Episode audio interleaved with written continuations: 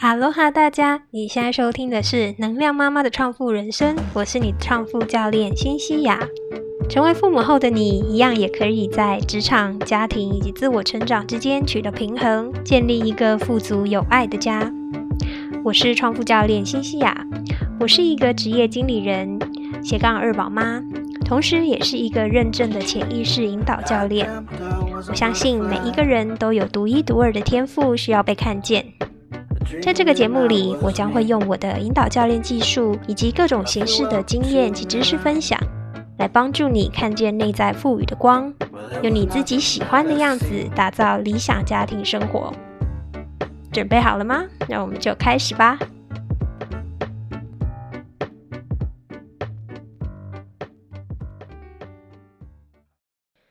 今天我想来跟大家聊一聊梦想。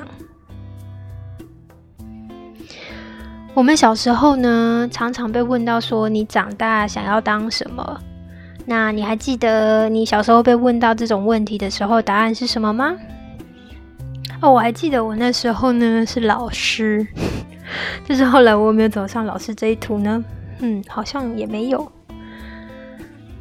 那为什么梦想这么重要？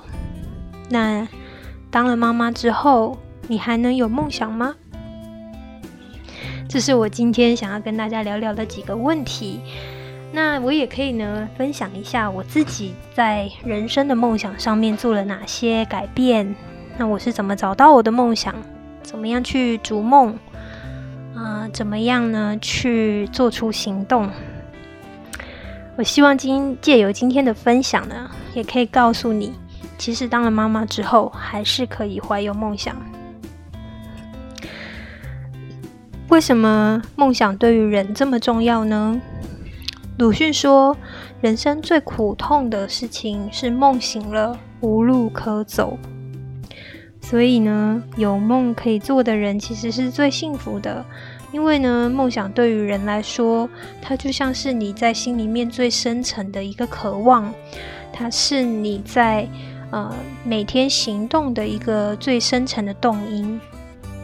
它也算是你的精神支撑，所以有梦想的话呢，就好像呃有一个目标，你不会再漫无目的。当然呢，这个梦想呢，每个人可大可小都不一样。但我想跟大家分享的是，梦想其实是可以改变的。呃，当了妈妈之后，当然还是可以梦想。这个梦想只是会随着你的这个年纪，随着你的这个情况会有所调整。我想跟大家传达的一个概念就是，改变是可能的。梦想并不是你一定了就不能变的事情，就像你的人生阶段目标一样，你可以去不断的去调整。那这个调整跟改变呢，其实是不可怕的。那我们其实是要用一个更有适应力、更有弹性，而且呢更正面的方式呢去看待这个改变。曾经有人问我说：“为什么人这么害怕改变，这么恐惧改变？”其实呢，改变它是需要契机，改变是需要动因的。因为人呢基本上都是喜欢待在舒适圈，嗯，待在舒适圈没有什么不好。可是呢，你就不会有所成长，你可能就要遇到一些特别的契机，才有办法去驱动你去做这个改变。因为这个改变呢，会让你呢可能会不舒适的一个期间，你必须要去跨过，甚至是心理上的一些障碍，你需要去克服。比如说你怕失败啊，比如说嗯，必须要去。跟很多其他外在的人去解释你的这个原因啊，比如说你要做很多其他的准备啊，那这些动作呢，都都是让你在去做改变的时候必须要考量到的一个因素。可是呢，我们必须要有这个心态去开放，就是说这个是可以去改变的。讲一讲我一个我自己的故事吧。我的小时候的梦想，其实不是小时候啦，大概是距离现在大概七八年前哦，那个时候的我呢还是单身，然后呢就是在感情世界里面呢跌跌撞撞，然后就遍体鳞伤。嗯，我自己也很迷惘。那时候我去跟一个也是这个 NLP 的教练呢去做一个深度的探讨。那他当时带我带我做了一个练习，让我去看就是未来的五到十年的自己。在那个当时的我的五到十年那个画面里面，我其实是有一个感情很稳定的伴侣。然后我们一起呢去环游世界，我们一起去探索这个世界。但在这个画面里面呢，是完全没有小孩子的，因为在当时的那个我呢，其实并没有想象到有小孩的生活会是怎么样。可是呢，时间跳到现在，如果你让现在的我去想象未来十五到十年的理想生活的话，那我会告诉你，我希望我的理想生活是可以跟我的家人、跟我的亲爱的另外一半、跟我亲爱的小孩，我们全家人可以自由自在去全世界旅游，去探索各种各样的可能性。所以呢，你可以知道，这个梦想真的是可以改变的。这个改变对于我来说，一开始也是不舒服。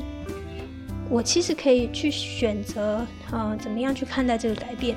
有的人他可能会用比较负面的方式去看这个改变，就会说，你一样是这么渴望自由，可是有了家人之后，有了小孩子之后，你要考虑的因素变多了，那他是不是就变成负担？可是呢，你也可以选择很正面的方式去想它，就说其实小孩子对我们来说是带彩的，因为有了小孩，我的目标不变的话，那我是不是要更努力？那我是不是就可以让自己可能精进自己的能力啊？可能呢想办法增加财富啊？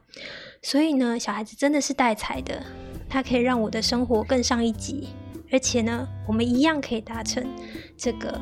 呃，终极的梦想，所以你可以用正面的方式去想象、去看待这个改变，成为你的这个改变的动因。总归一句，我想要去分享的一个概念就是说，不要害怕改变，然后呃，去把这个改变的因素呢，用一个正面的方式去思考它。这样子的一个思维呢，会让你呃成长的更快，然后会让你在这个梦想跃进的过程当中呢，会更顺畅。接下来呢，我想要用一个小练习来帮助大家去更加明确自己的梦想。首先呢，你先找一个安静的地方，然后可以。大概有半个小时左右的时间，舒服的坐好，拿一张纸、一支笔，先做静心，深呼吸，把自己安静下来，然后去想想未来五年的你，那个五年后的你，生活在一个。自己的梦想的理想世界当中，这个生活里面有谁呢？你在做些什么呢？你生活在哪里呢？你看到的是什么画面？听到什么声音？闻到了什么气味？那个时候的你，工作是怎么样的呢？心情是怎么样的呢？